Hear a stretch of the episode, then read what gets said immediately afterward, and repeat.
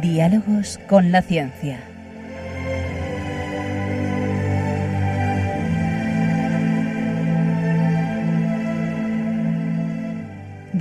Por Javier Ángel Ramírez.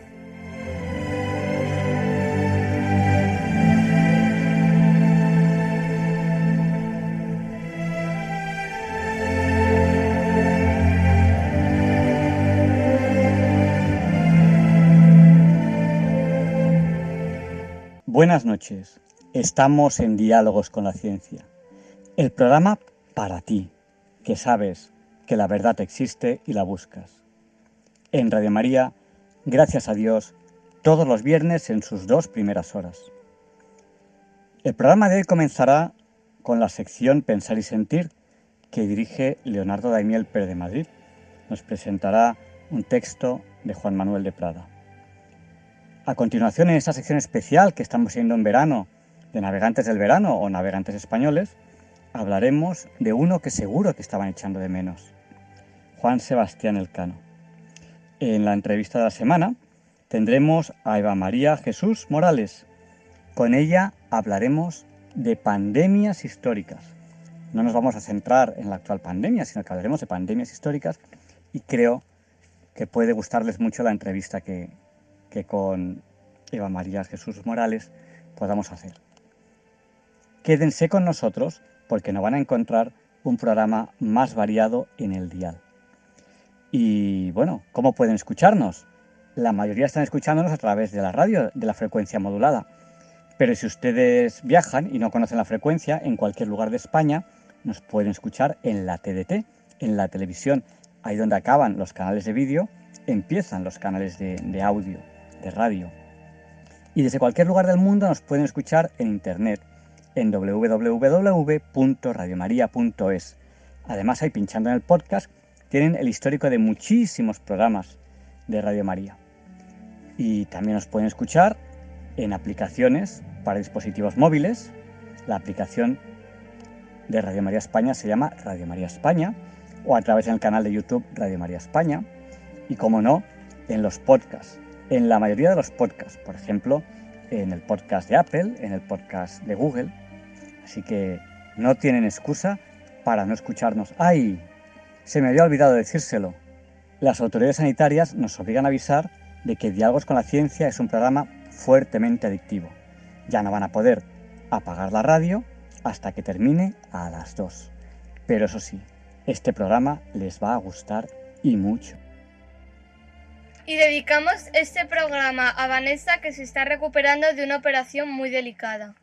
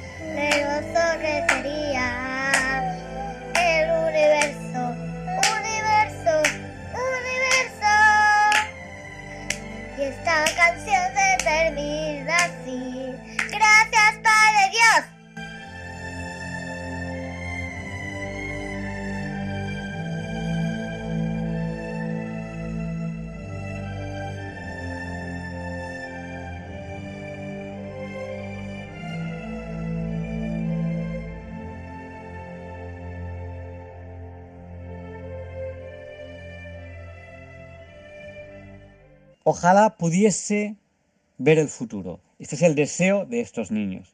Aquí, en Diálogos con la Ciencia, semana a semana, programa a programa, caminamos con ustedes camino a ese futuro, o rumbo a ese futuro. Comenzamos con Leonardo Daimiel Pérez de Madrid,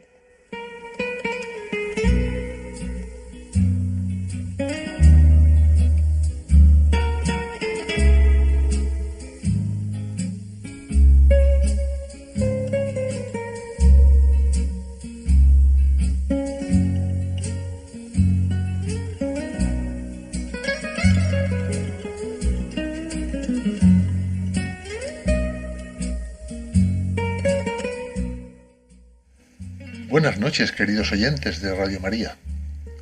Soy Leonardo Daimiel y celebro estar de nuevo con ustedes. Hace 125 años que el poeta y dramaturgo irlandés Oscar Wilde, estando encarcelado en la prisión de Reading, escribió una carta dirigida a Lord Alfred Douglas. Su título es De Profundis y me ha parecido interesante traerlo para pensar y sentir. Antes veamos un poco de contexto histórico. Oscar Wilde, antes de su paso por la cárcel, era un artista de prestigio internacional, aunque algo impopular, por su forma de vestir, por sus escritos críticos de la sociedad victoriana de entonces y por sus estrechas amistades con hombres. Ocurrió que el marqués de Queensberry sí, el, promotor de las reglas del boxeo moderno, padre del Lord Alfred Douglas, presentó una denuncia por sodomía contra White. Y este, a su vez, interpuso juicio por difamación contra el marqués, por haber pregonado en el club social que el poeta frecuentaba la relación que éste sostenía con Lord Alfred, hijo del marqués. El proceso se volvió en su contra y Wilde terminó condenado a dos años de prisión. El escritor español Juan Manuel de Prada reflexiona sobre ello en este texto, cuyo extracto les voy a leer seguidamente. En él intercala frases literales de Wilde, cuyo entrecomillado no les detallaré, por simplificar. Dice así. El dolor es una parte constitutiva de la existencia humana que, bien aprovechada, puede convertirse en origen de todo lo bueno, verdadero y bello que somos capaces de realizar. Esta realidad, tan evidente y fecunda, que sin embargo nuestra época prefiere ignorar, es el asunto principal de la larguísima carta que Oscar Wilde dirige desde la prisión de Reading condenado a trabajos forzados, a Lord Alfred Douglas, el causante de su desgracia. Esta sobrecogedora carta se publicaría después bajo el título de De Profundis, en alusión directa al Salmo 130, o 129 en la numeración Septuaginta. En De Profundis, Wilde ha dejado de ser ese hedonista elegante que nuestra época podrida gusta tanto de homenajear. Ahora es un paria, un maldito, execrado por quienes antaño lo endiosaron, a quien se obliga a beber el cáliz del sufrimiento. Y Wilde lo apura hasta las heces, descubriendo con perplejidad que el sufrimiento, dice textualmente, es el único medio por el que somos conscientes de existir. Pero para soportar ese sufrimiento, Wilde confiesa contar con un depósito de amor. Amor lo escribe con mayúscula.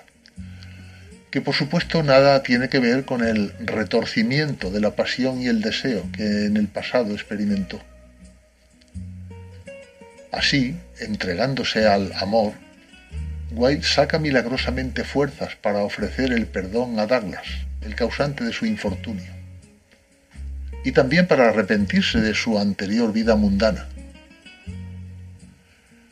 De repente, todos los placeres que antaño le colmaban ahora se le antojan por completo insignificantes. Y no le importa pasar el resto de sus días en la más pura indigencia, como en efecto le ocurrirá, mientras se vea libre de resentimiento, dureza y acritud. Y escribe convencido, ahora encuentro escondido en mi naturaleza algo que me dice que no hay nada en el mundo que carezca de sentido y el sufrimiento menos que nada. Misteriosamente, el hombre nacido para el placer halla en el dolor el sentido más hermoso y recóndito de la vida. Frente a quienes hablan del sufrimiento como un misterio, Oscar Wilde ve en él una revelación que le permite descubrir cosas de sí mismo que hasta entonces habían permanecido ocultas. Wilde confiesa que el error más craso de su existencia consistió en querer saborear tan solo, como él dice, los frutos del lado soleado del jardín. Y ahora que, abandonado por quienes antes lo endiosaron, ha tenido valor para probar los frutos del lado sombrío, ¿con quién se ha encontrado?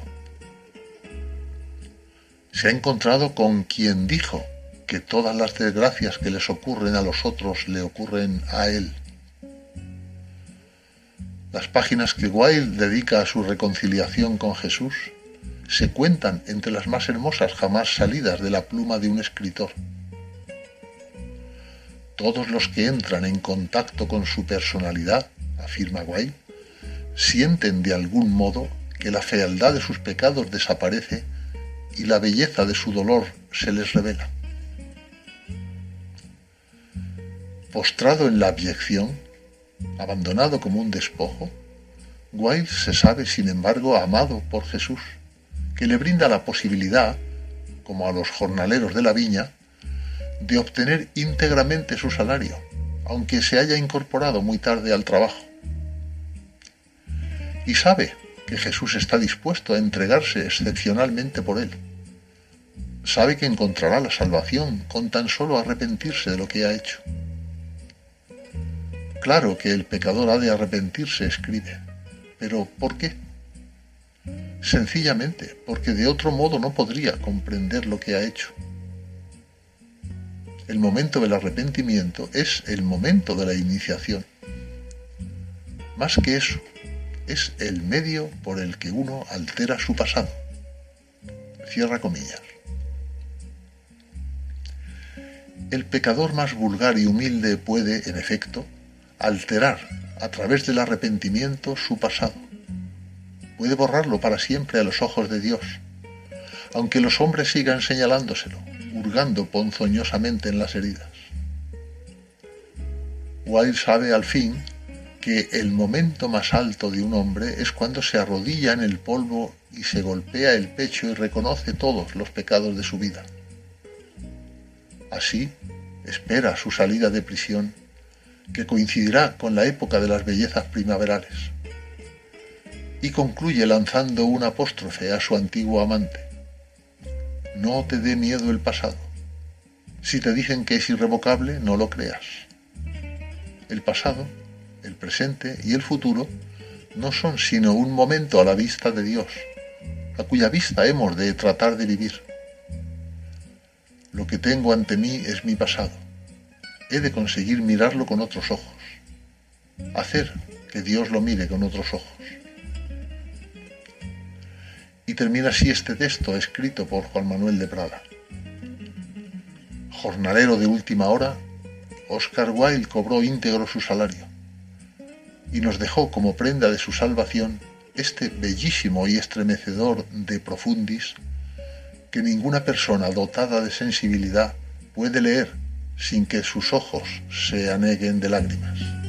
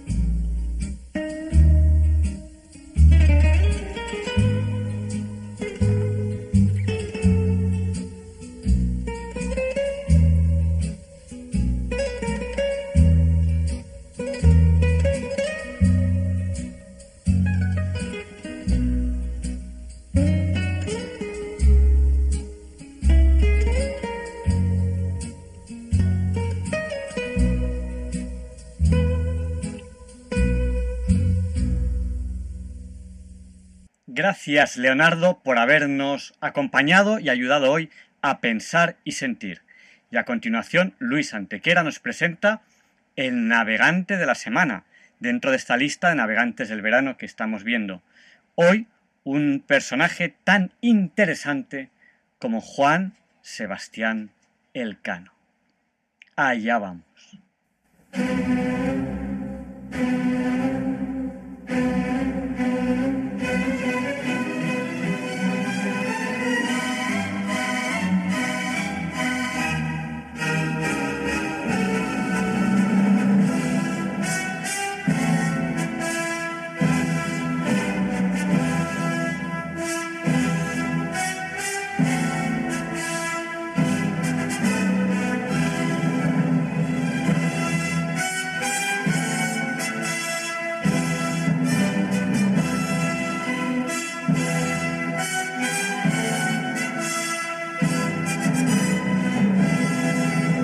Europa aprendió a navegar en libros españoles.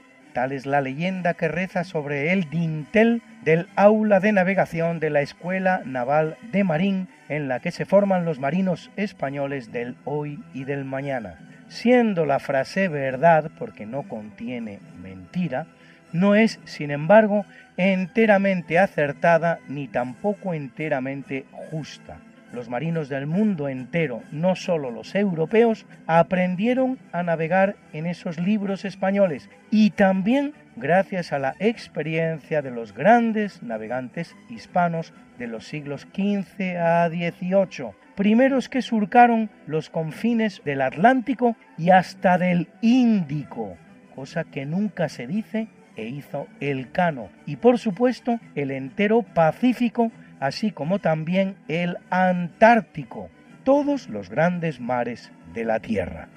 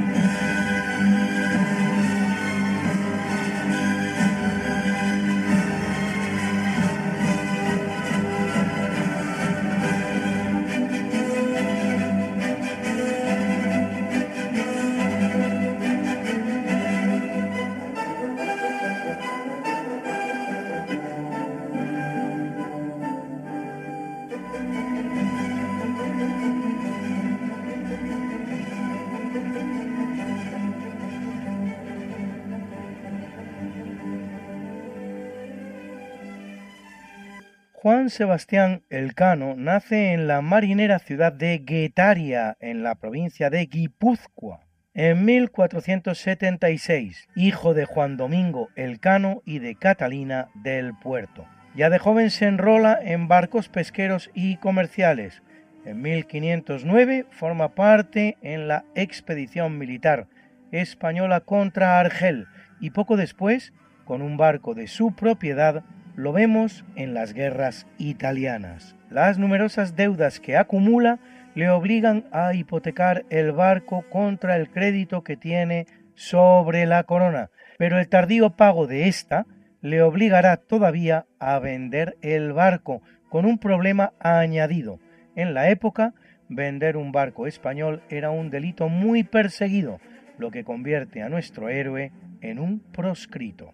Estando en Sevilla, entra en contacto con la expedición que la corona ha encargado al marino portugués Fernão de Magalhães, Fernando de Magallanes, con el objetivo de descubrir un paso en el sur de las tierras americanas que permita el acceso desde el Atlántico hasta el Pacífico y permita la llegada por esta nueva ruta a las islas de las especias, particularmente las Molucas, una expedición que tiene para Juan Sebastián un aliciente añadido, el de escapar de la justicia que le persigue justamente por haber vendido su barco. El Cano se alista como contramaestre, vale decir número 2, de la Concepción, una de las cinco naves de la escuadra junto con la San Antonio, la Santiago, la Victoria y la Trinidad. El 10 de agosto de 1519, capitaneada por Magallanes, la escuadra zarpa de Sevilla con 245 hombres, descendiendo por el Guadalquivir para hacerse a la mar en Sanlúcar de Barrameda.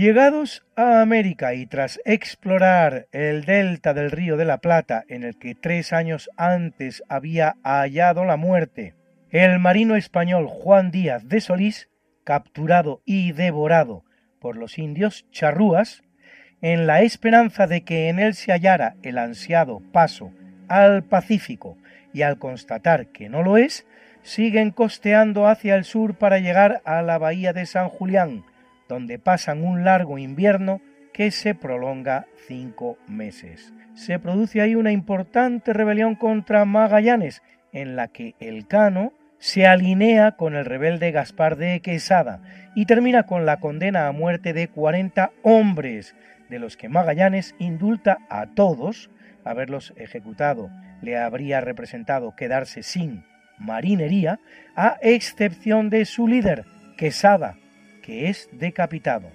Deja asimismo a dos de los rebeldes, Juan de Cartagena y un sacerdote, en tierra firme, lo que equivale a una práctica condena a muerte, sin que, de hecho, vuelva a saberse de ellos nunca más. Descubierto el paso por el que se da en llamar Estrecho de Todos los Santos, luego Estrecho de Magallanes, con solo tres naves ya, tras naufragar la Santiago y desertar la San Antonio, cruzar el Pacífico y descubrir en él las Marianas y la isla de Guam, se dirigen a Filipinas, donde el jefe de la expedición, Fernando de Magallanes, halla la muerte en una emboscada que le tiende el cacique local Lapu Lapu, en la isla de Mactán.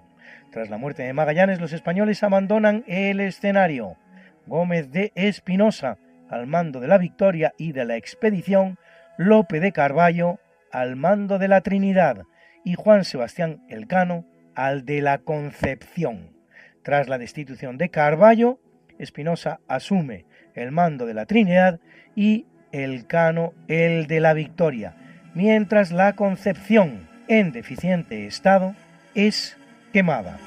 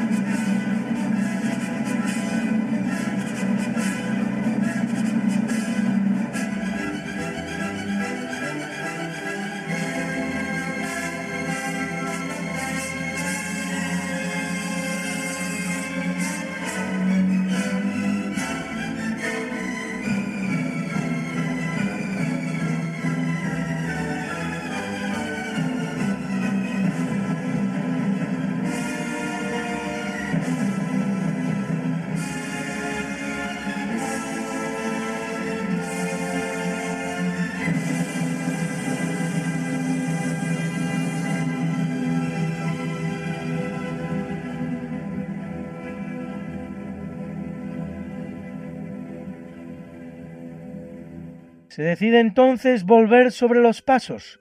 Filipinas en realidad representaba un desvío sobre la ruta original para dirigirse a las Molucas y llegan así a la isla de Tidore, donde cargan los barcos de especias, sobre todo clavo de olor, con una rentabilidad en los mercados europeos superior al 2000%. La Trinidad de Espinosa navegaba mal y se queda en Tidore para su reparación, con la intención de, navegando por el Pacífico, llegar a Panamá. Nunca lo conseguirá. No encuentra los vientos propicios. Aún se tardará 44 años en descubrirlos. Y ha de volver a puerto en el Maluco, donde es apresada por los portugueses. El Cano, que no tenía que reparar la nave y apremiado por el tiempo, decide hacerse a la mar sin esperar a que la Trinidad sea reparada, aprovechando los vientos que soplan hacia el oeste. Así se encamina hacia el Índico, que navega tan al sur como puede, a miles de kilómetros de la costa para evitar a los portugueses, lo que le convierte en el primer navegante de la historia en hacerlo. Llega a África, dobla el Cabo de Buena Esperanza y ya en el Atlántico sigue rumbo a España, eso sí, siempre en mar muy alta, para evitar el encontronazo con los portugueses, a los que no era tan difícil de evitar, pues hacían poco más que navegación de cabotaje, con la costa siempre a la vista o casi. En Cabo Verde la escasez es tan grande que se ven obligados a acercarse a la isla portuguesa para enviar unas barcazas y hacerse con provisiones, intentando engañar a los portugueses diciéndoles que se trataba de un barco que viene de América y ha perdido la deriva. La treta funciona durante un par de viajes, pero al tercero, los lusos, que no son nada ilusos, se percatan del engaño y el cano tiene que huir a toda vela. La escasísima tripulación, la tercera parte de la que sería idónea para gobernar la embarcación, va aterida de escorbuto, la enfermedad del marinero, consistente en la falta de vitamina C. Curiosamente, llevan en el barco la medicina, el clavo de olor, uno de los productos sobre la Tierra con más vitamina C. Pero no lo saben.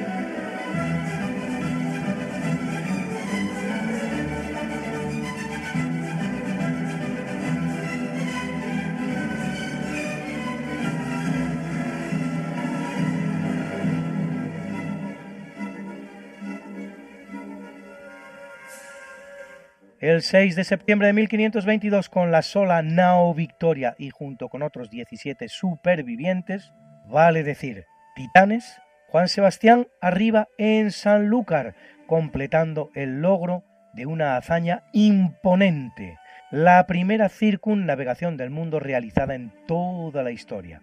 Han recorrido más de 4.460 leguas, casi 70.000 kilómetros. Los pormenores de la hazaña los conocemos bien, merced al relato realizado por uno de los 18 marinos supervivientes de la expedición, el italiano Antonio Lombardo Pigafetta. Se conoce el nombre de los 18 héroes que salen de Sanlúcar y a Sanlúcar llegan, los 18 primeros seres humanos en circunvalar el globo terráqueo. Sus nombres adornan la fachada del ayuntamiento de Sanlúcar de Barrameda y son los siguientes.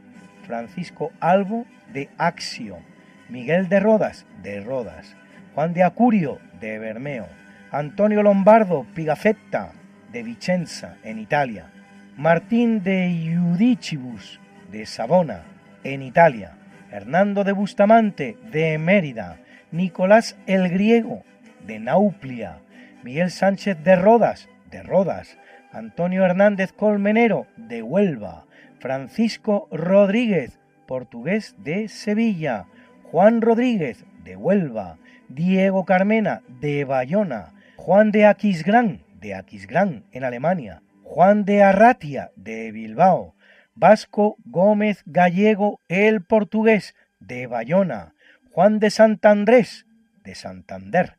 Y Juan de Zubileta de Baracaldo, una nómina, como se ve, multinacional que aúna marinos de seis países diferentes y entre los españoles de cuatro regiones distintas. En premio a la proeza, el emperador concederá a Juan Sebastián una renta anual de 500 ducados en oro y un blasón formado por un escudo realizado con dos ramas de canela cruzadas, tres nueces moscadas y doce clavos de olor, rematados con una torre y sobre ella una esfera del mundo, con la leyenda en latín Primus circundedisti me, el primero que me circunvalaste, en boca del planeta Tierra.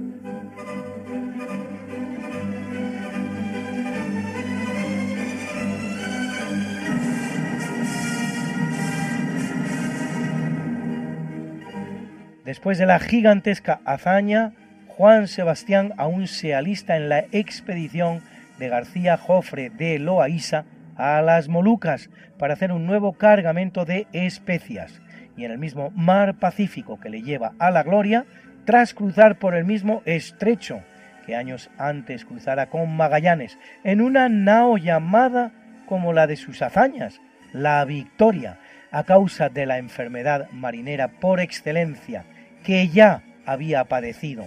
Tres años antes, el escorbuto, el cano entrega la vida un malhadado día 4 de agosto de 1526, a una edad, 50 años, que no alcanzaban todos los marinos de su época.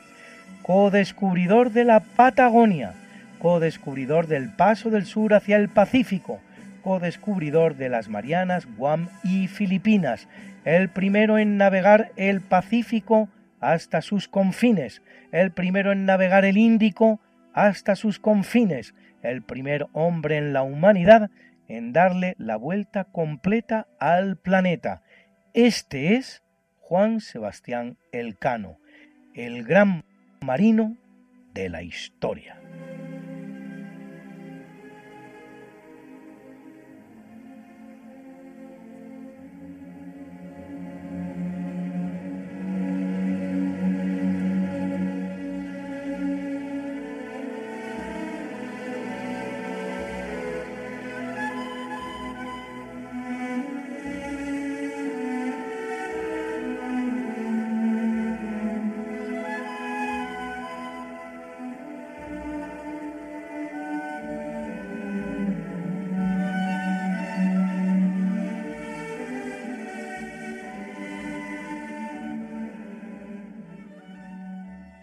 Gracias, Luis, por habernos presentado Juan Sebastián Elcano. Y a continuación, en la entrevista de la semana, Eva María Jesús Morales nos hablará de pandemias históricas. Allá vamos.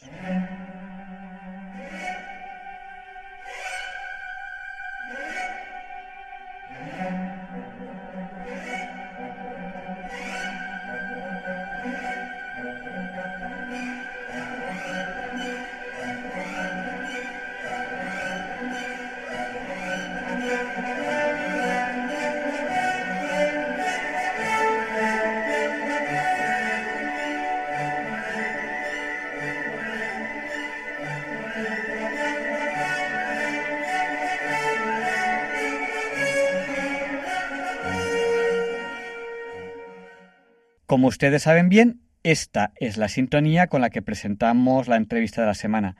Y hoy es un honor para nosotros, para Diálogos con la Ciencia, tener aquí a Eva María Jesús Morales.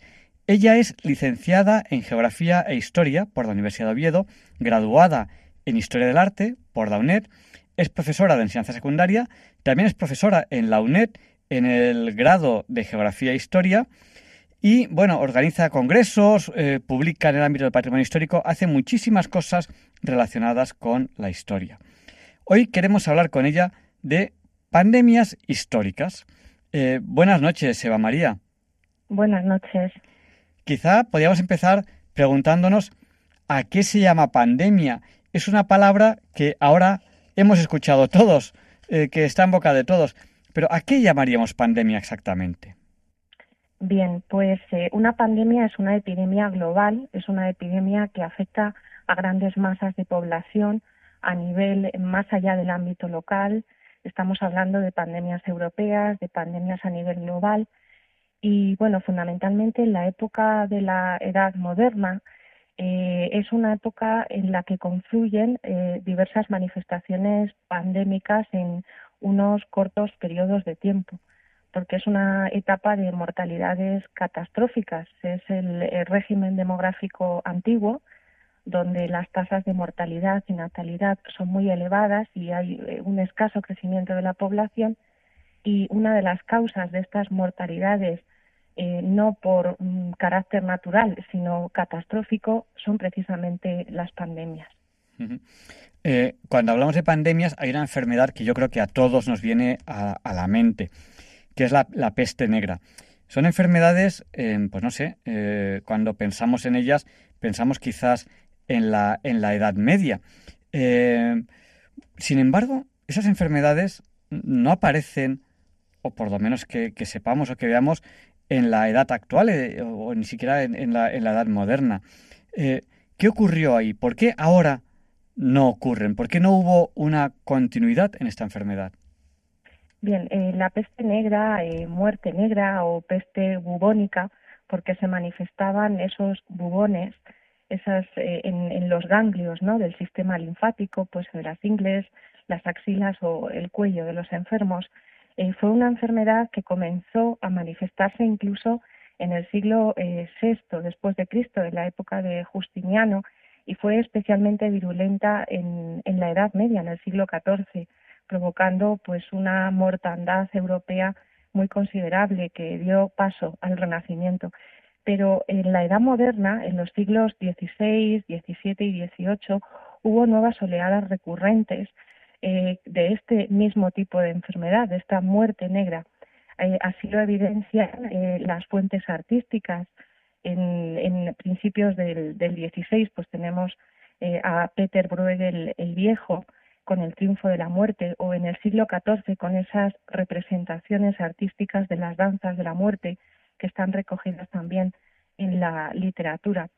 Estas oleadas que se dieron en el siglo XVI, XVII y XVIII son especialmente desconocidas porque, por ejemplo, eh, fue tal el impacto que tuvo en la población europea que en 1520 hubo una reunión en la ciudad de Basilea para tratar temas sobre prevención, sobre profilaxis, ya que la extensión la transmisión de la enfermedad era algo desconocido en este momento previo a la gran revolución eh, del conocimiento de las bacterias y los eh, la observación en microscopio. Todavía no se conocía la etiología, la causa de las enfermedades y tampoco se tenían medidas como la asepsia en el material quirúrgico y eso eh, implementaba la propagación de estas enfermedades infectocontagiosas.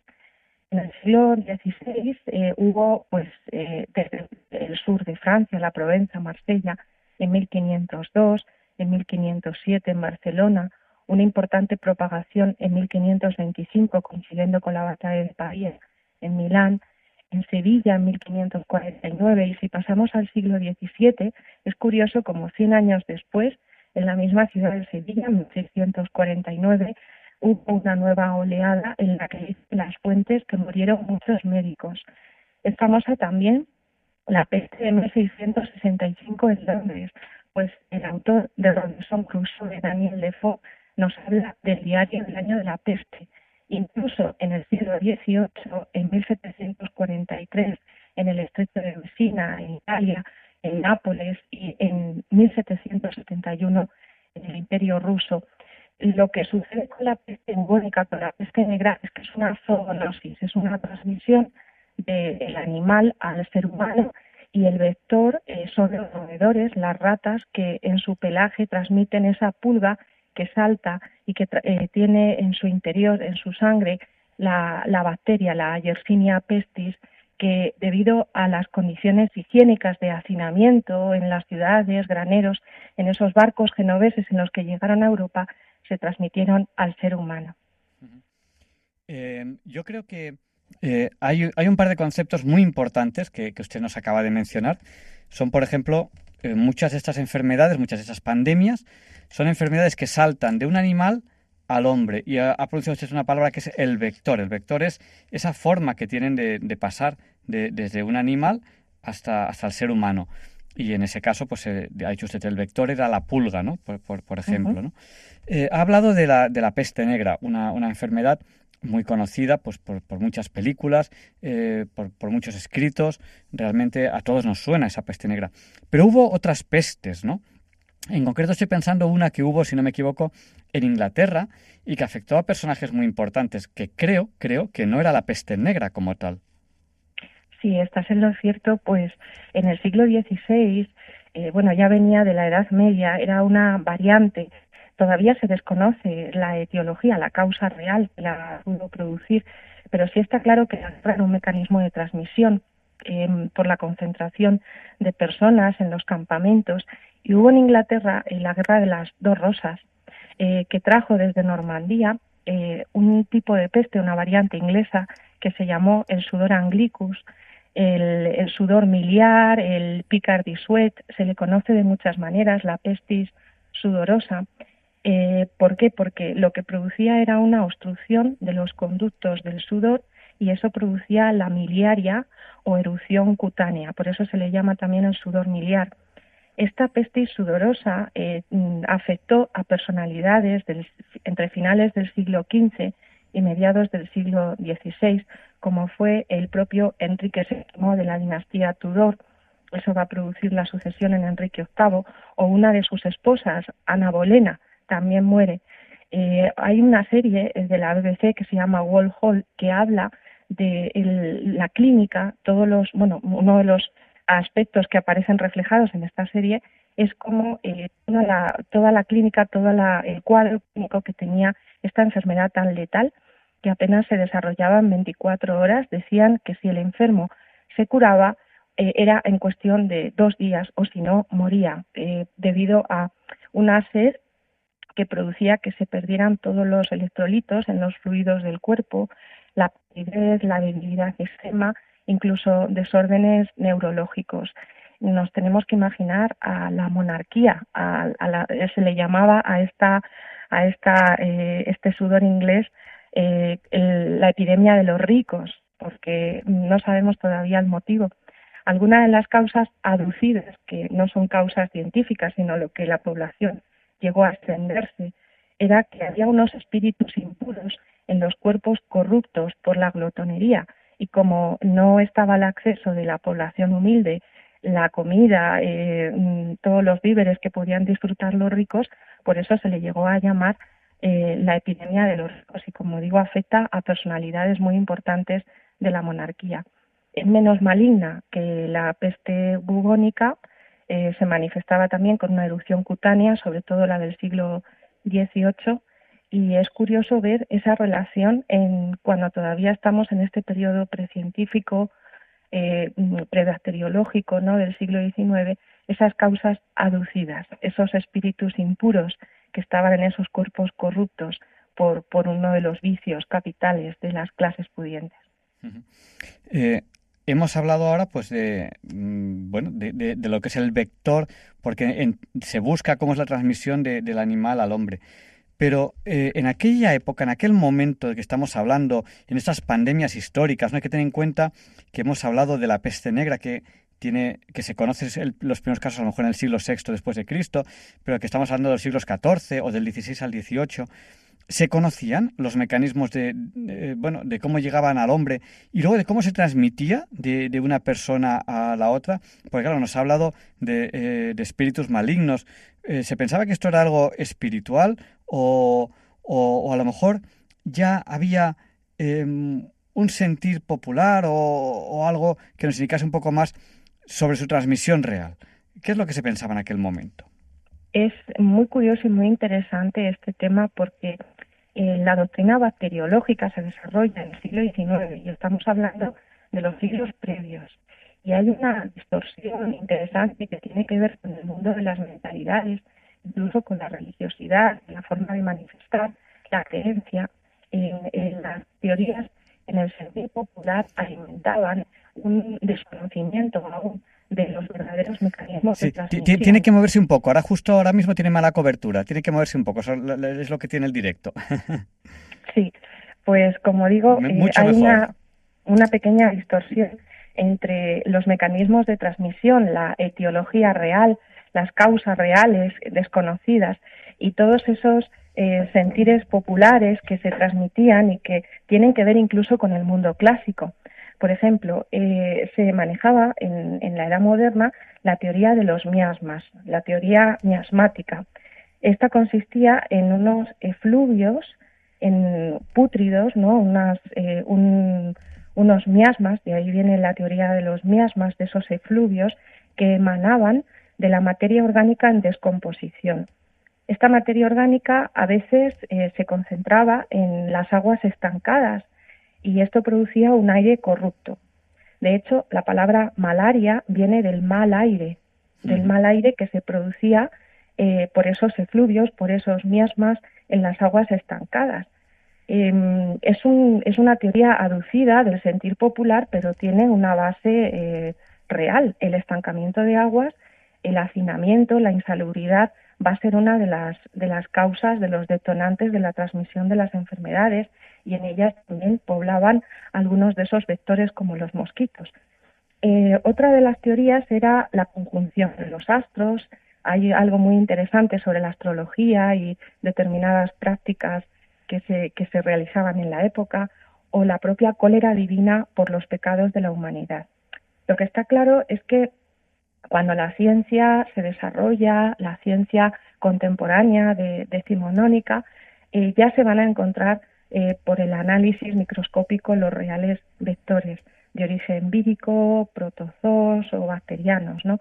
Eh, algunos, por ejemplo, los virus, pues está esa pestis sudorosa inglesa probablemente podría ser un antivirus o la gripe, eh, como sabemos, la fiebre amarilla, la viruela.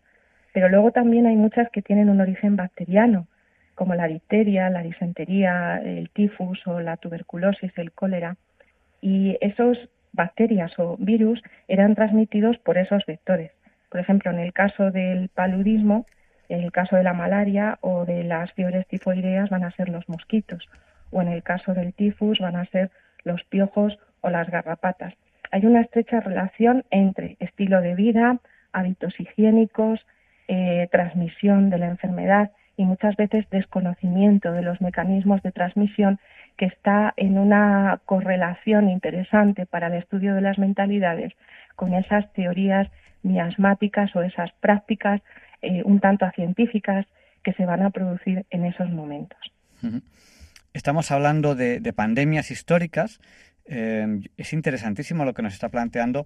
Bueno, pues vemos que, por ejemplo, algunas ideas no iban del todo descaminadas, ¿no? El agua estancada, eh, con material pútrido, pues que eso es malo.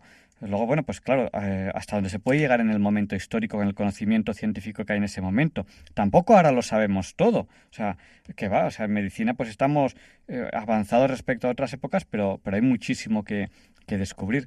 Bueno, y en cuanto a las medidas higiénicas o a las prácticas sanitarias, em, ¿eran correctas o a lo mejor se hacían cosas que no eran demasiado acertadas? Bien, es interesante analizar eh, hacia atrás, ¿no? Desde el siglo XVIII hasta, por ejemplo, el siglo XVI y XVII, cómo fueron cambiando en esos eh, siglos de la Edad Moderna los hábitos higiénicos y las prácticas sanitarias porque el siglo XVIII es el siglo de la Ilustración, es el siglo de las luces, y en ese momento sí que hay con el reformismo de los Borbones una preocupación de carácter social por el saneamiento público, por unas medidas higienizadoras.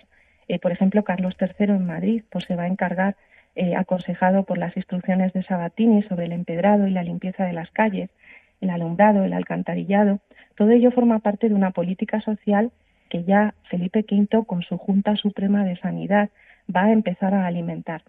Es interesante también la atención asistencial con una red hospitalaria y la formación de médicos y facultativos en la época de, Carlos III, sobre todo en Madrid. Eh, es eh, también en ese momento, 1787, cuando se emite, se aprueba una real cédula para mover los cementerios extramuros de las ciudades y esto tiene que ver también con, las aguas salutíferas y con evitar la contaminación de las aguas. Esto es fruto de la ilustración, estas medidas higiénicas.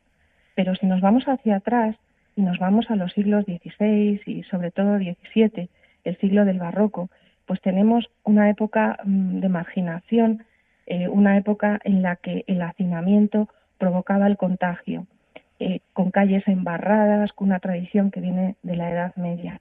Y precisamente en esos momentos que nos recoge Murillo con ese joven mendigo, en, ese, en esa obra ¿no? que nos transmite eh, esa, la infección en el cuerpo de los niños, pues eh, es especialmente necesaria la política de los hospitales, de las casas de misericordia, de la beneficencia, porque eh, no hay que desvincular la enfermedad del contenido social. en las épocas de mayor necesidad es cuando con esta beneficencia pública se da valor al individuo en la sociedad a través de la caridad. Y estamos hablando de los grupos más desfavorecidos en el siglo XVII, pero si nos vamos al Rey Sol, a la vida cortesana, es curioso observar cómo tampoco la higiene era una moda de los que se la podían permitir. Por ejemplo, se pensaba, relacionado con esa teoría de los miasmas, que el agua caliente tenía un poder debilitante porque abría los poros y a través de ellos se podían eh, podía eh, entrar en el cuerpo esos vapores apestados, esos efluvios pútridos y corruptos de la materia en descomposición que estaban en el aire, ¿no?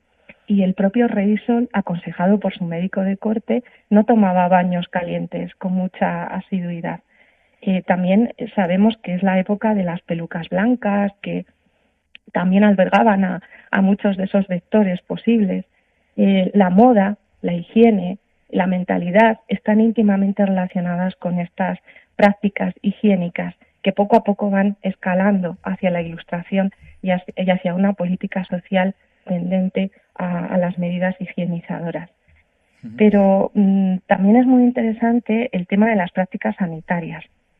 Eh, una curiosidad, eh, si nos vamos al Museo del Prado, tenemos ahí al Bosco, eh, hay una de sus obras que se llama La extracción de la piedra de la locura. Es de principios del siglo XVI y nos está hablando de cómo mm, mm, la superstición aquí está jugando un papel muy importante se pensaba que una piedra eh, en, el, en, el, en, el, en, el cráneo estaba produciendo la locura del individuo y se extraía con una ausencia total de asepsia en el material quirúrgico.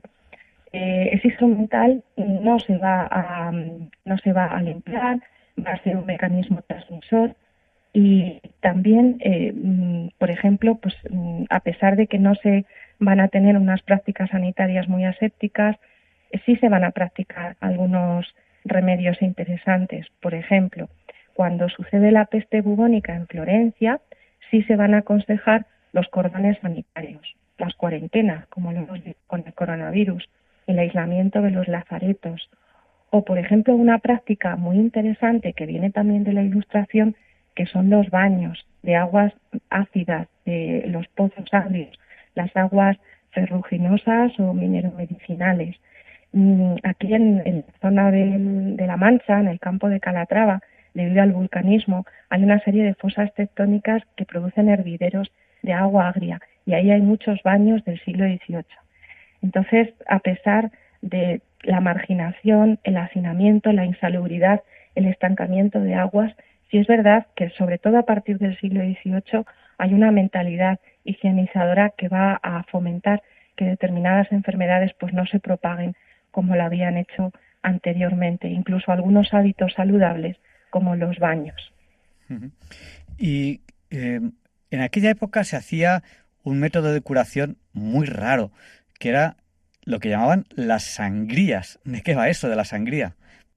Bueno, las sangrías eh, es lo que todavía se sigue utilizando. Eh, se llama la flebotomía o la arterotomía.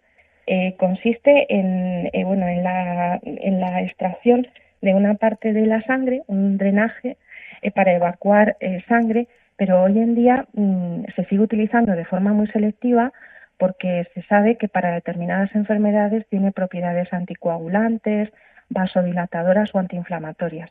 Pero ya digo, es como una extracción de sangre, pero de forma muy controlada. Pero sí es cierto que en la era moderna y desde la época de los griegos, desde Hipócrates o el médico Galeno, Avicena, Averroes, los médicos judíos y musulmanes en la España andalusí, era una práctica muy habitual que tiene que ver con otra teoría, ahora no de los miasmas, sino de los humores.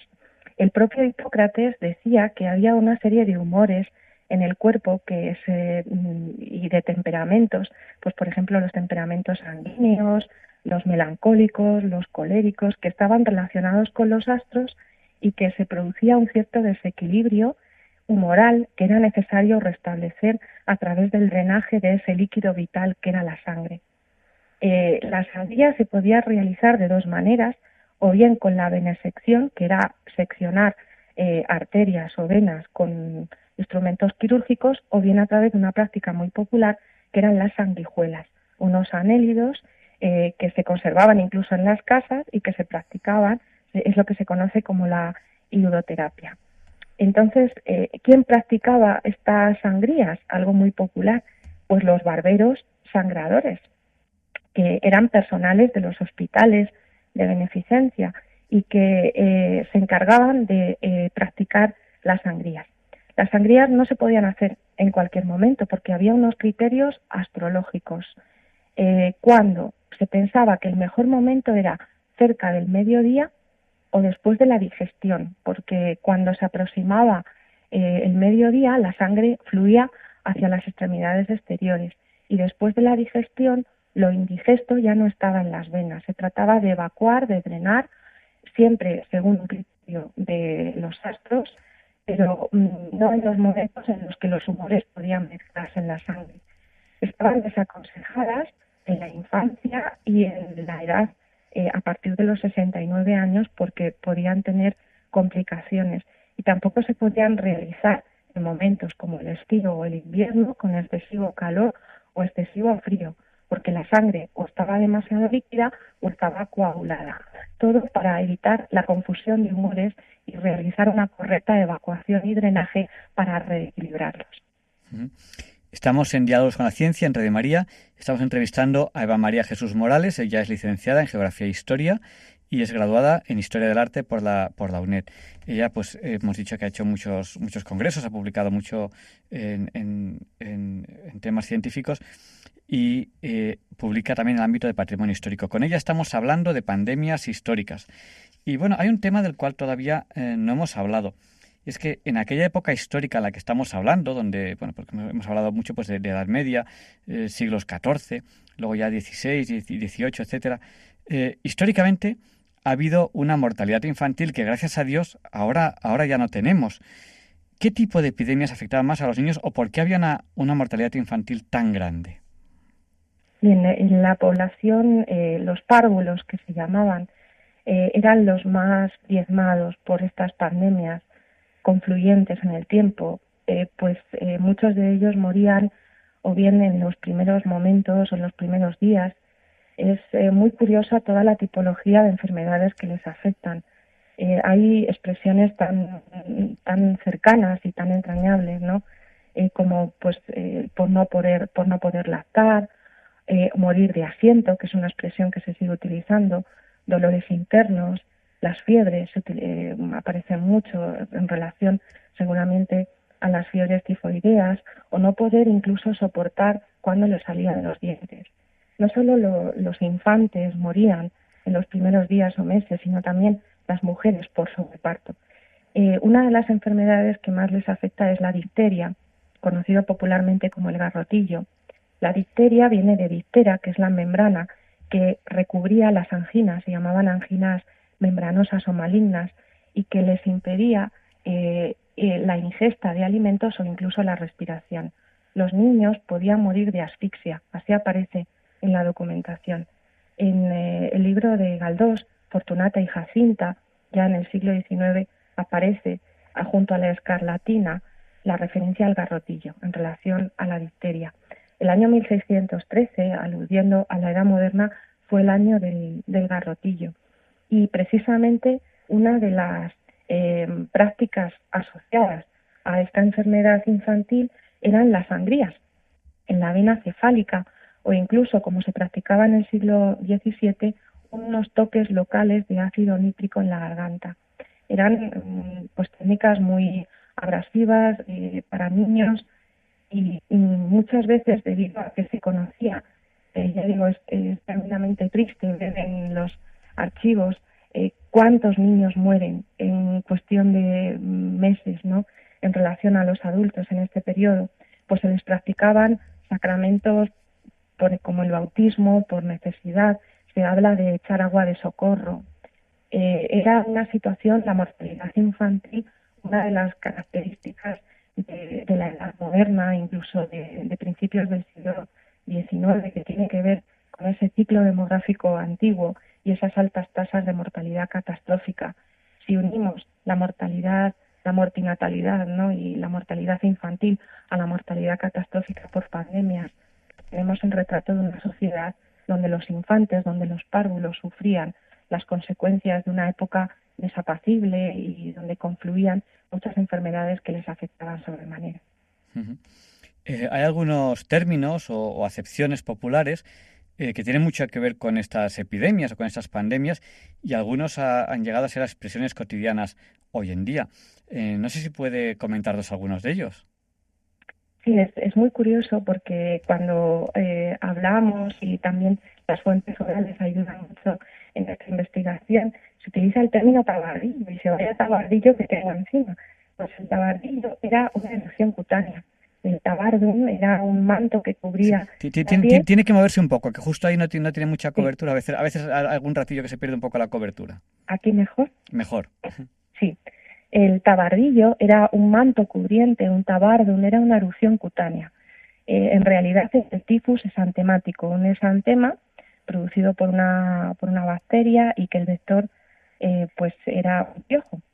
Eh, esa expresión se sigue utilizando de forma coloquial. Cuando te refieres a tener un malestar, pues tengo un tabardo encima, se refiere a ese tifus, al, tabardillo. Eh, también se habla, por ejemplo, en, algunas expresiones, por ejemplo, el cólico nefrítico ya se refería de esa forma como dolor nefrítico en, en el siglo XVIII y XIX. O, por ejemplo, la apoplejía se refiere más bien a ictus. Eh, aparecen los anampiones que producían también muchísima mortalidad infantil. La tisis relacionada con la tuberculosis, la disantería que produce eh, pues una inflamación eh, del intestino y unos sangrados en las diarreas debido a las aguas no potables. Se habla de fiebres malignas, de fiebres pestilentes, de morbos, de temblores fríos, eh, ha quedado en la mentalidad y en la forma de hablar coloquial todas estas enfermedades que vienen de antaño y que siguen eh, en, en, nuestra forma de hablar y de expresar el malestar. Y bueno, eh, yo creo que si hablamos de, epidemias o de pandemias, hay una enfermedad que, a todos nos viene, nos viene a la mente, aunque no es excesivamente mortal, pero que es la, la, gripe, ¿no? ¿Cómo se manifestaba la gripe en esta edad moderna, o sea, ya, eh, anterior a la nuestra, pero, pero, pero reciente? Y si no me equivoco, si hubo eh, pandemias o epidemias de gripe, por ejemplo, en América. En América, cuando, cuando llegó el europeo a América, pues, pues llevó, llevó gripe a, América y muchos muchos indios murieron de gripe. Sí, es muy curioso porque la gripe es una expresión francesa eh, que se gestó en la segunda mitad del siglo XVIII. La palabra gripe quiere decir acurrucarse por tener temblores fríos, esos tremores fríos de los que hablábamos. Eh, la palabra eh, gripe, aunque la que utilizamos es francesa, el origen viene del siglo XV. Como, como bien comentas, tenemos la evidencia de que en, en, la época de de la expansión y de la colonización. Eh, ya era una enfermedad que, se llamaba en aquella época la, influenza. De ahí viene la abreviatura inglesa flu, de gripe, porque se pensaba que se producía por la influencia de los astros. Eh, sabemos que a finales del siglo XVI hubo una combinación de garrotillo y de influenza, en 1580 en concreto, y que en los campamentos, eh, en las guerras del siglo XV, se propagaba con especial virulencia. De hecho, se le conoce como il male di castrone, en, a, una afección que tiene que ver con los campamentos militares. También, cuando hoy en día decimos tengo un catarro, la palabra también tiene que ver con la gripe, porque se utiliza en esta época la expresión catarrus tusis, edema reumática. Son muchas las afecciones que tienen que ver con esos momentos de la edad moderna. Hubo oleadas de gripe desde el siglo XV, XVI, pasando por 1708, cuando hubo una ola de frío, que hubo una gripe virulenta, una pandemia europea, hasta 1732, en que hubo una pandemia mundial de gripe. Y bueno, yo creo que em, si hablamos de pandemias, tenemos que hablar de las vacunas, ¿no? Eh, si no me equivoco, eh, la primera vacuna tiene que ver, si no me equivoco, con, con, la, con la viruela. Y creo que es un hecho que marca un antes y un después en la historia de las pandemias. ¿Qué puede contarnos eh, a este respecto? Bien, podemos decir que la primera vacuna eh, se desarrolla en, la edad moderna relacionada con, una de las epidemias más devastadoras. Mm, vírica, la variola, eh, dio lugar a la viruela. Se estaba desarrollando desde, desde el siglo XVI, XVII, XVIII a nivel pandémico. Hubo pandemias de viruela importantes en todos los siglos de la Edad Moderna. Incluso murió de ella un rey de Francia, Luis XV, pero lo que más mm, podemos destacar fue su erradicación, gracias precisamente a un español. Eh, aunque la vacuna de la viruela la descubre un inglés, Edward Jenner, la palabra vacuna viene de, la vaca, el animal, en, el que se, produjo pues eh, esos primeros ensayos para desarrollar la vacuna. Pero lo importante fue la real expedición filantrópica de la vacuna que desarrolla precisamente el cirujano de cámara de Carlos IV, Francisco Javier Balmis, que junto a Josep Salvani van a llevar la vacuna a América y a Filipinas. Eh, la única forma de llevarla era, y esto tiene que ver nuevamente con los niños, a través de, del cuerpo vivo, ¿no? porque no existían mecanismos de refrigeración para conservar el, el virus. Entonces, María Pita que eh, bueno pues gestionaba una casa de expósitos en La Coruña, acompañó en una travesía de dos meses en barco a 22 niños expósitos a los que se fue inoculando la vacuna para que pudiera llegar a América eh, y a Filipinas.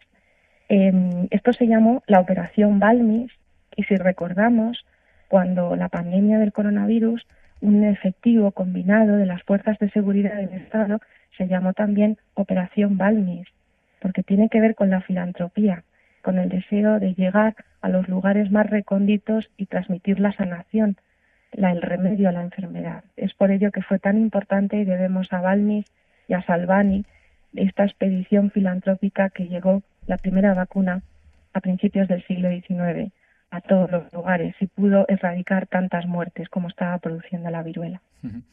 Eh, que quiero recordar cuando hablamos de ese tema aquí en Diálogos con la Ciencia, que se vacunó hasta al enemigo. O sea, se vacunaba a todos, incluso al enemigo, se, se, se le llevaba la vacuna para, para, para poder vacunar al, enemigo, cosa que, bueno, pues demuestra un poco eh, esta, esta filantropía ¿no? de, la que, de la que estamos hablando. Estamos en Diálogos con la Ciencia en Red María. Estamos entrevistando a Eva María Jesús Morales. Ella es licenciada en Geografía e Historia por la Universidad de Oviedo, graduada en Historia del Arte por, la UNED. Ella es profesora de ciencia secundaria, también es profesora, tutora en un centro de, la UNED, en el grado de Geografía e Historia. Eh, ha organizado congresos, publica en el ámbito del patrimonio artístico, hace muchísimos, muchísimas cosas y hoy estamos con ella hablando de pandemias históricas. Solemos pedir a nuestros invitados que nos hagan un resumen al final de la entrevista. Y esto es porque, bueno, porque la radio es así y a lo mejor hay, oyentes que han escuchado al final y, uy, ¿y de, qué estaban hablando? ¿Y qué han hablado al principio? Y bueno, aunque dentro de un par de días tendrán el programa completo en el podcast, en el histórico de programas de, Radio María, eh, pues podríamos hacer un, breve resumen de todo lo que hemos hablado. No es fácil porque hemos hablado de, muchas cosas. Eh, ¿Cómo podemos resumir esa entrevista? Bien, pues yo destacaría eh, el concepto pandémico, como viene de, momentos muy antiguos. Las pandemias se remontan a la época de los egipcios, al mundo clásico griego, porque tenemos en los médicos griegos algunas de las prácticas para erradicarlas. Y luego, como nos hemos centrado como punto inicial a finales de la Edad Media, rescatamos la peste bubónica, la peste negra, eh, cómo esta peste mm, tuvo oleadas durante toda la Edad Moderna, de los siglos XVI, XVII, XVIII, se manifiesta a través de los bubones en los ganglios del sistema linfático eh, y es una zoonosis, es una transmisión a través de un roedor de las ratas que en su pelaje traen un piojo que es el vector ¿no? y que trae la bacteria en su sangre y que es asociado al hacinamiento a las condiciones insalubres de habitabilidad.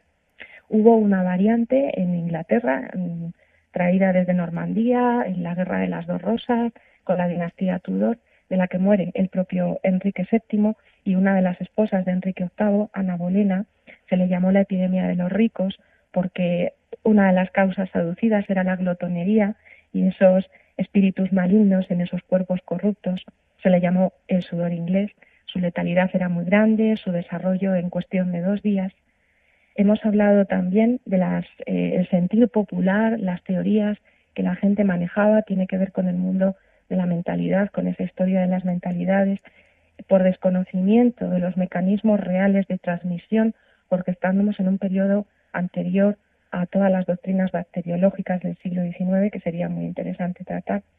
Y hemos hablado de la teoría de los miasmas, de esos efluvios, de esos aires corruptos por materia orgánica en descomposición, a las que el propio eh, Luis XIV le tenía miedo en su baño por ese, eh, ese agua caliente que podía abrir los poros y podían penetrar en él, conectando también con esas medidas higiénicas.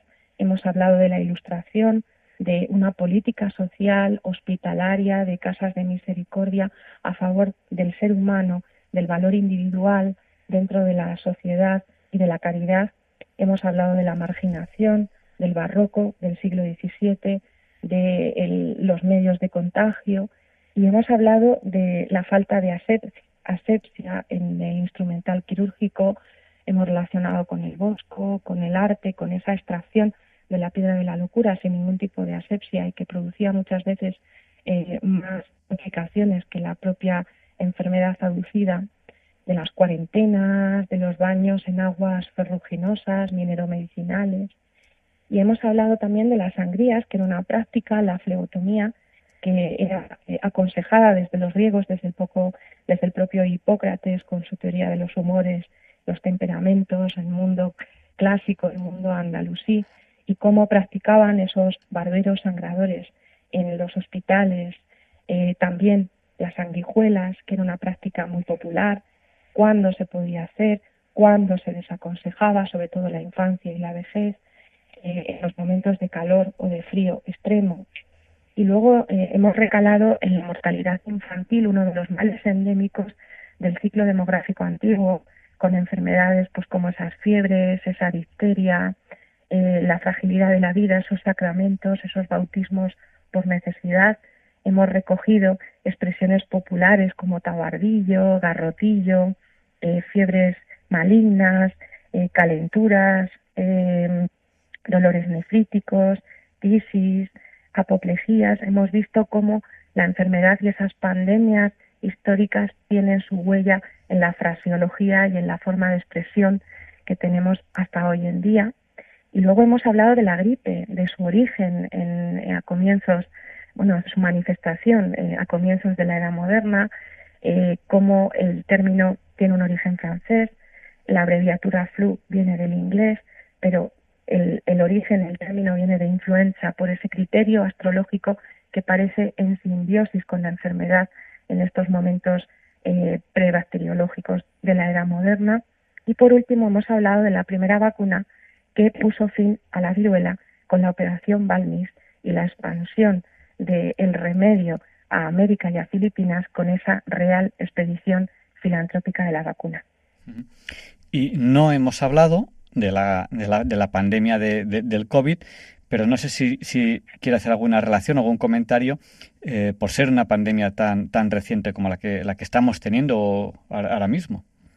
Pues es curioso porque como hemos hablado de zoonosis, en los primeros momentos en los que se desconocía el origen, se hablaba de un animal, del pangolín, ¿no? como uno de los eh, elementos que podían haber producido por su consumo ese salto del, del, animal al hombre. Eh, el COVID, el coronavirus, eh, es una de el virus, ¿no? es uno de los de esos mecanismos de transmisión. Pero sí es cierto que una reflexión que yo querría hacer, cómo todavía a través de ese ejemplo está muy presente y estamos en un momento ya plenamente científico en el que debemos de invertir en ciencia y debemos invertir a través de estos programas de difusión, hacer consciente a la sociedad de la importancia de la ciencia, de la observación directa, de las vacunas, ¿no? porque hemos tratado esos temas. Pero como la mentalidad está todavía muy presente en la base de, eh, y, hoy conocemos y tenemos a nuestro alcance el conocimiento de los mecanismos de transmisión pero todavía la mentalidad y todavía esa, esos elementos ancestrales siguen presentes en ese pozo, ¿no? en esa forma de entender la enfermedad. Eh, yo haría un alegato final a favor de la ciencia porque hoy hemos tratado un periodo, la edad moderna, los siglos XV, XVI, XVII y XVIII, en el que todavía no se conocían eh, por observación directa esas bacterias o virus que producían la enfermedad, pero hoy tenemos todos los mecanismos a nuestro alcance para seguir confiando en la ciencia, invertir en ella es importante, porque las pandemias forman parte de la vida, hemos convivido con ellas desde tiempos muy antiguos y nos ha mm, hecho más fuertes y han muerto muchas personas y ha producido en el espíritu humano un carácter resiliente, esa resiliencia que nos hace mejores y sobre todo ese mensaje a favor de la solidaridad y la filantropía por eh, cómo en los momentos más difíciles hemos sido capaces de, renunciar a, lo individual en pos de lo colectivo, como esos hospitales o casas de caridad en los momentos más difíciles de las pandemias modernas. Yo creo que la epidemia no va a desaparecer de nuestras vidas, pero sí la forma en que la afrontemos, la forma en que nos hace más fuertes y la forma en que nos hace más solidarios. Pues muchísimas gracias por habernos dedicado su tiempo esta noche y, nada, yo creo que el tema ha sido interesantísimo. O sea que animo a los oyentes a volver a escuchar esta entrevista en el podcast que enseguida estará colocada en, el histórico de Radio María, en el podcast de, de Radio María. Muchísimas gracias y buenas noches. Muchísimas gracias a vosotros. Buenas noches. Soy Teresa y a continuación Luis Antequera nos explica por qué hoy no es un día cualquiera.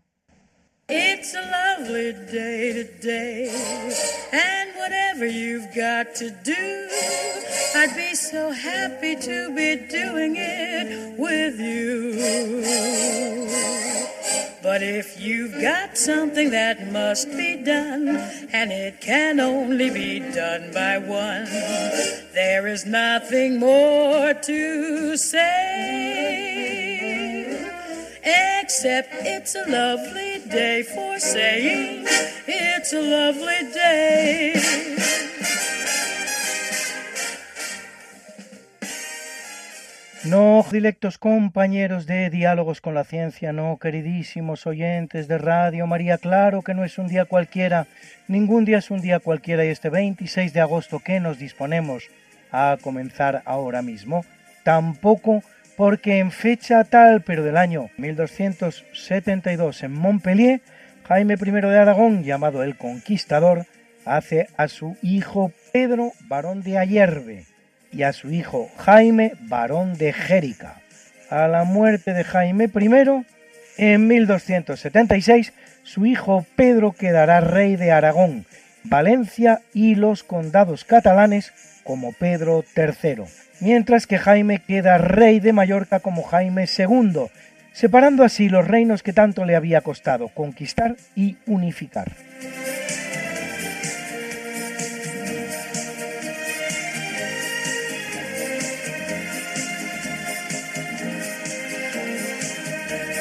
El capítulo siempre fecundo de la conquista, colonización y evangelización de América por los españoles que va a permitir a los indígenas americanos el tránsito del neolítico al renacimiento en apenas dos generaciones, un tránsito que a los europeos había costado 7.000 enteros años, en 1542 Francisco de Orellana llega a la desembocadura del río Amazonas, que hoy día forma parte del territorio brasileño.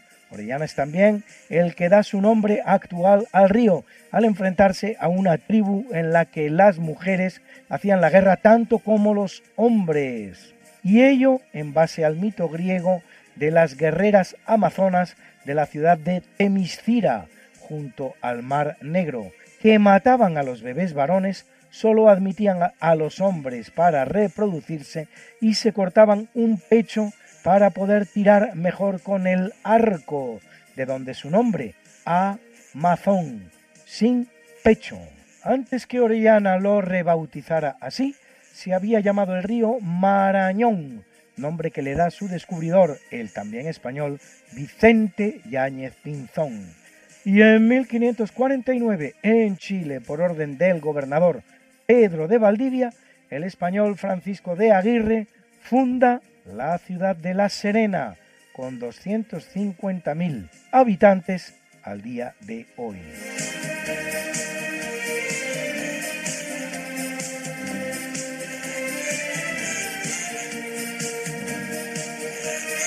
En 1789, en Francia, la Asamblea creada en el marco de la Revolución Francesa adopta la Declaración de los Derechos del Hombre y del Ciudadano, inspirada en la Declaración de Independencia estadounidense de 1776.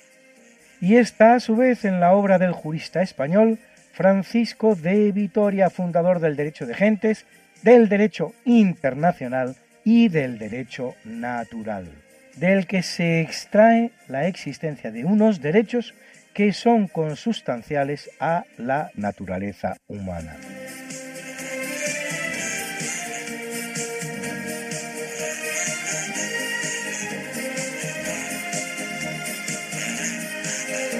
En 1883, en Indonesia, continúa la violenta erupción del volcán Krakatoa, que estallará solo unas horas después, en la mañana del 27 de agosto, haciendo desaparecer la isla entera en la que se encuentra y dejando un saldo oficial de 36.417 víctimas mortales. El accidente geológico más importante que recuerda la historia humana, con una potencia equivalente a 23.000 bombas atómicas como la arrojada sobre Hiroshima, explosión que hará descender la temperatura de la Tierra medio grado durante dos años. ¿Se da usted cuenta?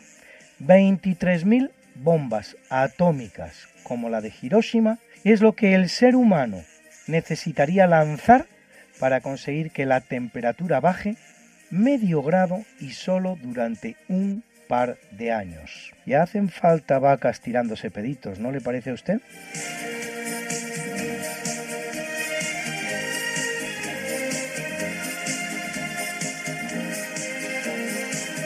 En 1896, en Filipinas, estalla una sublevación contra España cuando Andrés Bonifacio, de la sociedad secreta Katipunan, abreviatura de Kataastasan, Kagalagan, Galangan, Katipunan, Gamga, Bayan, traducible como Suprema y Venerable Asociación de los Hijos del Pueblo, pronuncia el llamado Grito de Balintahuac, que abre las hostilidades.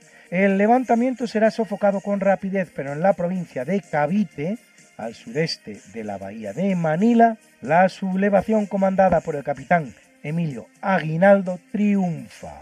El 14 de diciembre de 1897, por el llamado Pacto de Biak-Nabató, se pagaban 40.000 pesos a Aguinaldo y a otros 33 insurrectos para que se exiliasen en Hong Kong.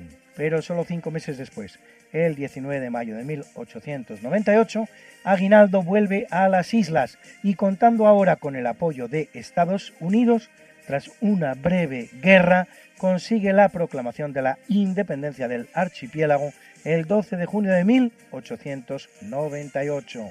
Independencia bien efímera, pues pronto se hará patente que el interés de Estados Unidos en la guerra no era la independencia del archipiélago, sino convertirlo en una colonia yanqui en medio del Pacífico, no abandonando ya las islas hasta 1946, una vez terminada la Segunda Guerra Mundial.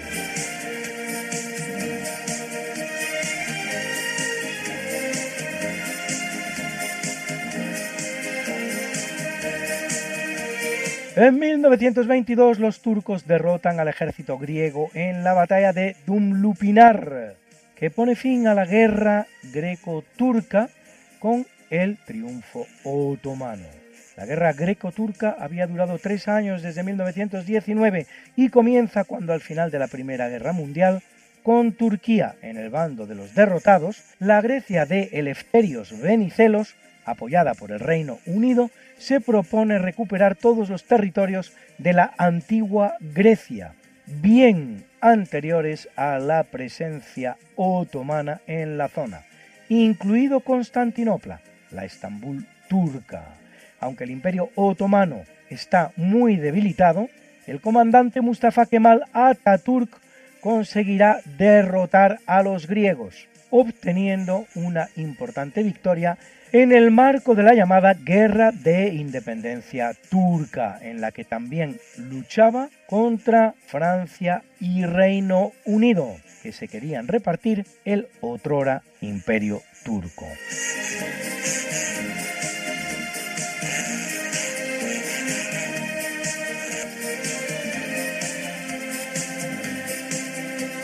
En 1978 es elegido Albino Luciani, más conocido como Juan Pablo I, vicentésimo, sexagésimo tercer Papa de la Iglesia Católica, que fallecerá de un infarto a pesar de su aparente buena salud y sin que después se realizara autopsia alguna, según se dijo, por oposición de sus familiares y otros porque a los papas no se les realizaban autopsias. Tras un papado de apenas 33 días, en el que es el noveno más breve de la historia, después de los de Teodoro II, 20 días en 897, Sisino, 21 días en 708, Marcelo II, 22 días en 1555, Damaso II, 24 días en 1048, Pío III, 27 días en 1503, León XI, 27 días en 1605 y Benedicto V, que reina los mismos días que Luciani, 33 en 964. Juan Pablo I es el primer papa que no es coronado por decisión propia, si los hubo por otras razones, y el primero también que elige para reinar un nombre compuesto, formado por el de sus dos predecesores, Juan XXIII y Pablo VI. Será beatificado por el Papa Francisco el próximo 4 de septiembre. Nació María y está en la cuna, nació de día, tendrá fortuna. Bordará la madre su vestido largo y entrará a la fiesta con un traje blanco. Y será la reina cuando María cumpla 15 años te llamaremos Negra María, Negra María que abriste los ojos en carnaval. En el capítulo del natalicio nace en 1562 Bartolomé Leonardo de Argensola, poeta e historiador español, uno más de los del siglo de oro de las letras españolas elogiado por Cervantes en su Galatea, autor de unos Anales de Aragón y de la obra Conquista de las Islas Molucas. Luis, Luis, Luis. ¿Qué pasa, Mariate? ¿Les has recordado ya a nuestros oyentes lo de nuestro programa? Hija, qué susto. Pues no, la verdad. Pues hay que hacerlo, Luis. Sí, amigos, porque todos los jueves a las 5 de la mañana, Luis Antequera, que es mi marido y esta servidora, estamos de nuevo con ustedes contándoles más y más historia, pero historia de la buena, con mayúscula, en el programa Esta no es una semana cualquiera, y con la mejor música. Mariate, es que a esas horas no están despiertos muchos de nuestros oyentes. Pues para todos aquellos que tienen la mala costumbre de dormir por la noche, siempre pueden entrar en el podcast del programa. Esta no es una semana cualquiera. Acuérdense, esta no es una semana cualquiera. Y escucharlo a la hora a la que más les guste escuchar la radio. Pues ya lo saben amigos, esta no es Una semana cualquiera. con Mariate Aragonés Y Luis Antequera. la historia como es. Y no como nos gustaría que fuera.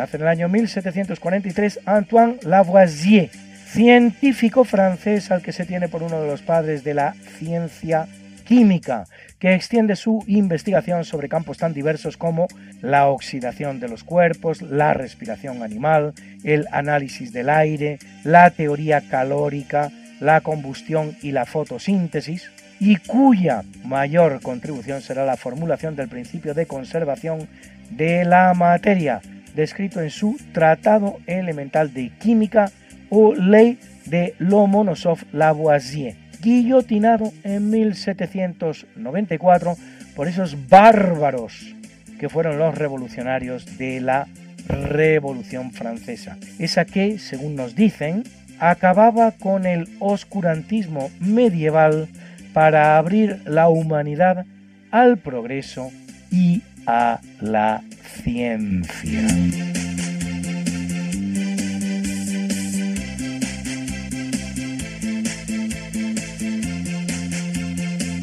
Nace en 1819 en Coburgo, Alemania, el príncipe Alberto de Saxo-Coburgo-Gotha, esposo de la reina Victoria de Inglaterra, que en realidad daría nombre, o mejor dicho, apellido, a la dinastía actualmente reinante en el Reino Unido, y más concretamente a la reina Isabel II, salvo porque durante la Primera Guerra Mundial, por el origen alemán del apellido, en un momento en el que el Reino Unido se halla en guerra contra Alemania, lo que hace la familia real británica es cambiar su apellido de Saxo-Coburgo-Gotha a Windsor.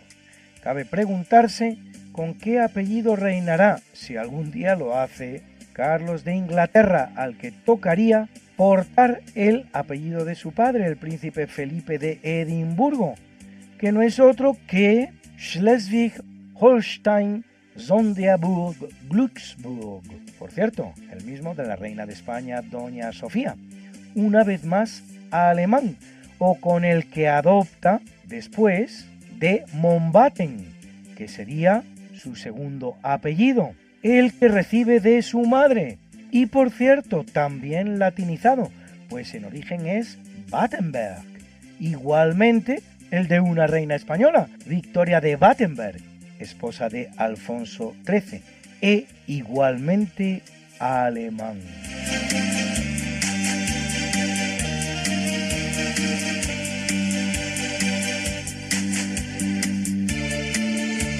Nace en 1882 el germano estadounidense James Frank, Nobel de Física 1925 por su descubrimiento de las leyes que gobiernan el impacto de un electrón en un átomo.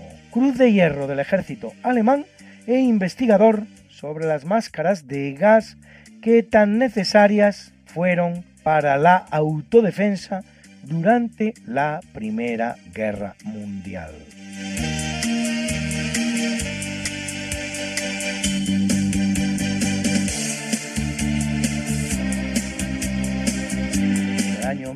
1910 nace en Albania Áñez Gonsha Boyashiu, más conocida como Madre Teresa de Calcuta, religiosa católica célebre por su brillante labor humanitaria en la India, fundadora de la Congregación de las Misioneras de la Caridad en Calcuta, o Hermanas de la Caridad.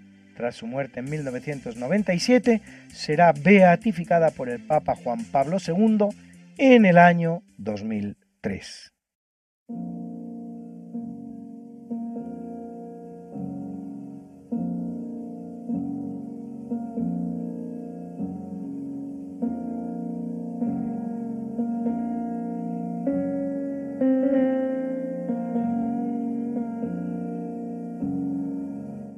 En el capítulo del obituario muere en 526 Teodorico el Grande rey Ostrogodo.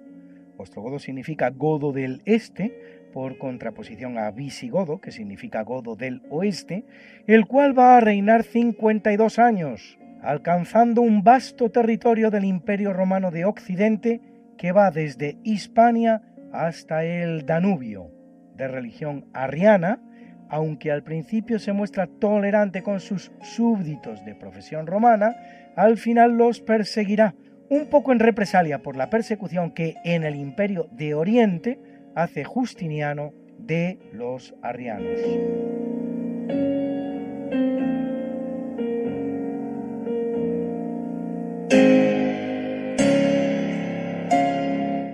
En 1595 fallece en su exilio francés Antonio Prior de Crato, hijo bastardo del infante Luis de Portugal, que cuando muere el rey Sebastián de Portugal, del que sería sobrino bastardo, en Alcázar-Quibir, luchando contra el moro, opone su candidatura contra la del legítimo sucesor a la corona portuguesa, el rey Felipe II de España, hijo de Isabel de Portugal, llevando así a Portugal a una guerra similar a la que ya se produjera en 1385, dos siglos antes, en la batalla de Aljubarrota, donde también se producía la lucha entre un legítimo heredero, Beatriz de Portugal, y un bastardo, Juan de Avís, con un desenlace sin embargo diferente, pues mientras en Aljubarrota gana el partido del bastardo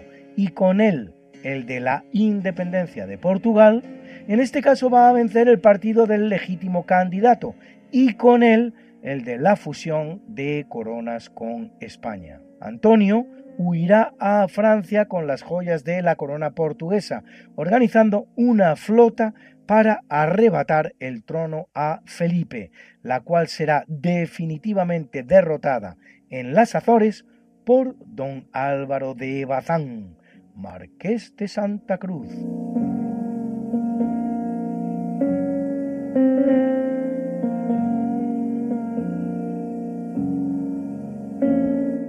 En el año 1723 abandona el mundo Antoine van Leeuwenhoek, comerciante de telas holandés que acaba convirtiéndose en gran naturalista e investigador, recordado por las mejoras que introduce en el microscopio, con las cuales, y ante el escepticismo y la suspicacia de los intelectuales de su época, se convierte en el descubridor de microorganismos tales como las bacterias, los protozoarios y hasta los espermatozoides, considerado por todo ello el fundador de la microbiología.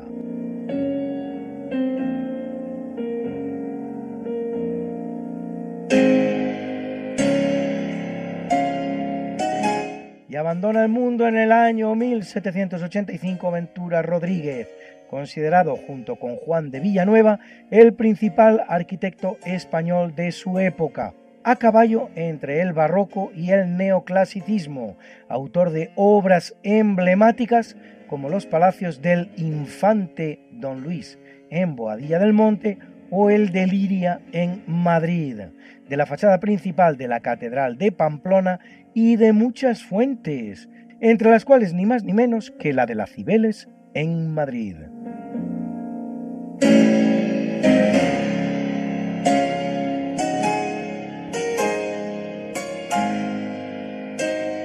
En 1795 pasa al otro barrio Giuseppe Balsamo, más conocido como Conde Alessandro di Cagliostro, hijo de una pobre familia de Palermo, dotado para el fraude y el engaño, que tras estafar a un banquero escapa con el dinero robado a Malta, donde conoce a Altotas, que lo introduce en la mística oriental. En su recorrido por las distintas cortes europeas se presenta como de noble cuna. En La Haya funda el rito egipcio de la francmasonería, que por cierto no significa masonería francesa, significa masonería libre, y participará en la fundación del rito masónico de Misraim. Se verá envuelto en el famoso Asunto del Collar, que involucra a Luis XVI de Francia y a María Antonieta, y será encarcelado en este país, aunque al final sea absuelto por falta de pruebas.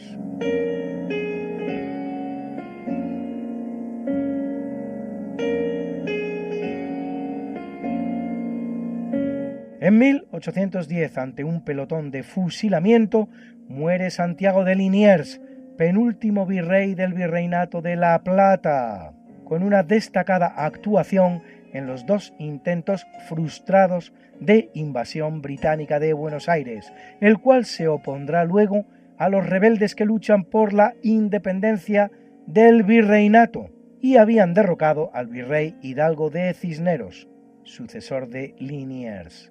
Apresado por los rebeldes, será fusilado por orden de Antonio González Valcarce.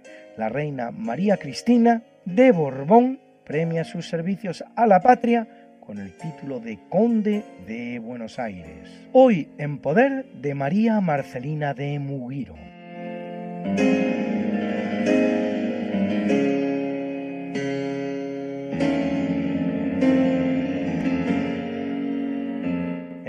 1897 abandona el mundo Teresa de Jesús Jornet E. Ibars, monja española, fundadora de la Congregación Religiosa de las Hermanitas de los Ancianos Desamparados en Barbastro, que deja a su muerte hasta 103 asilos en España y en América, canonizada por Pablo VI en 1974 está la mañana en que vengo a saludarte. Venimos todos con gusto y placer a felicitarte. El día en que tú naciste, nacieron todas las flores en la pila del bautismo cantaron los ruiseñores.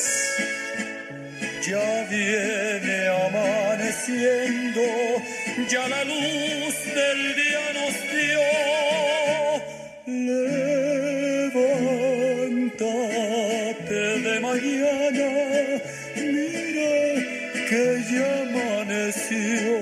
Y felicitamos hoy al gran diseñador italiano de vehículos a motor Marcello Gandini, que cumple 84, y a la gran cantante española Vicky Larraz, que formó parte del gran grupo de la famosa movida española Olé Olé, que cumple redondo 60 y lo celebra con nosotros con este pegadizo No Controles, emblema de dos momentos tan precisos de la vida española como la transición y la movida.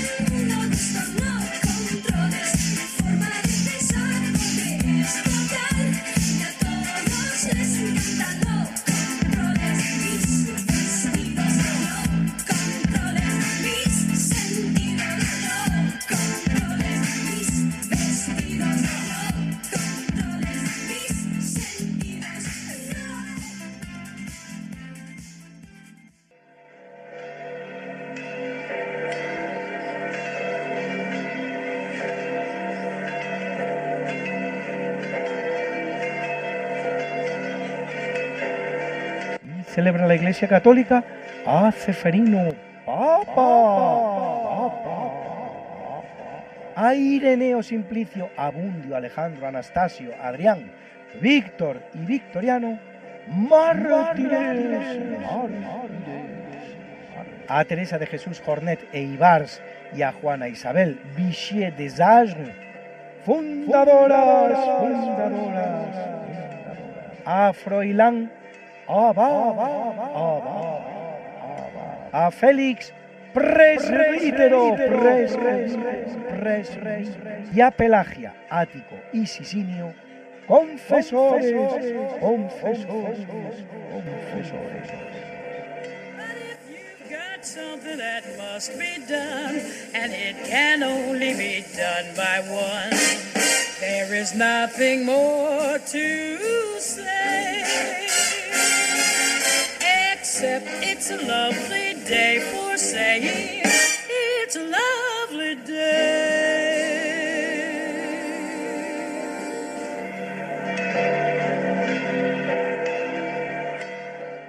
Y en estos programas especiales de verano solemos ponerles una canción y espero que esta canción les guste.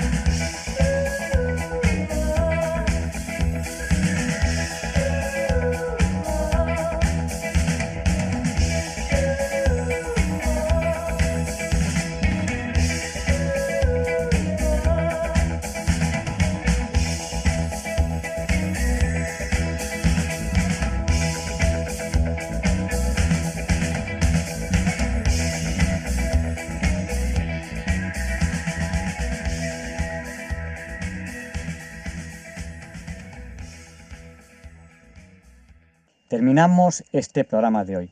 Gracias por haber compartido con nosotros estas dos horas. Les esperamos la semana que viene, si Dios quiere. No falten. A continuación, el Catecismo de la Iglesia Católica, con Monseñor José Ignacio Munilla, obispo de Orihuela. Es un programa que sé que a ustedes les gusta y les gusta mucho porque me lo suelen decir. No nos olviden en sus oraciones. Le pediremos también a San Juan Pablo II que interceda por nosotros para que se nos libre del mal.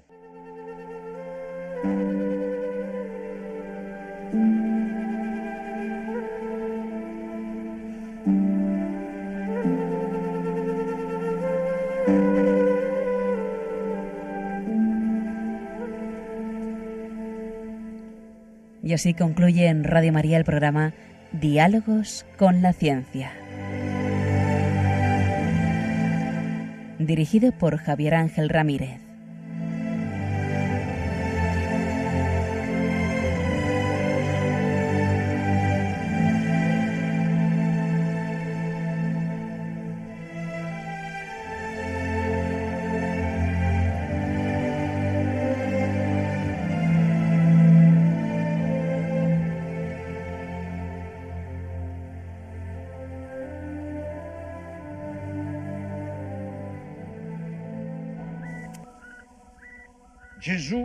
Annunzia molte volte la paternità di Dio nei riguardi degli uomini, riallacciandosi alle numerose espressioni contenute nell'Antico Testamento.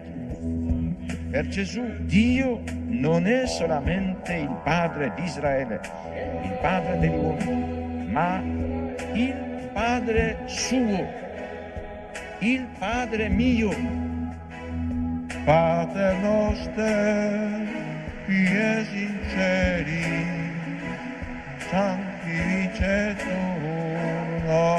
ventù, advenia regnum tuum,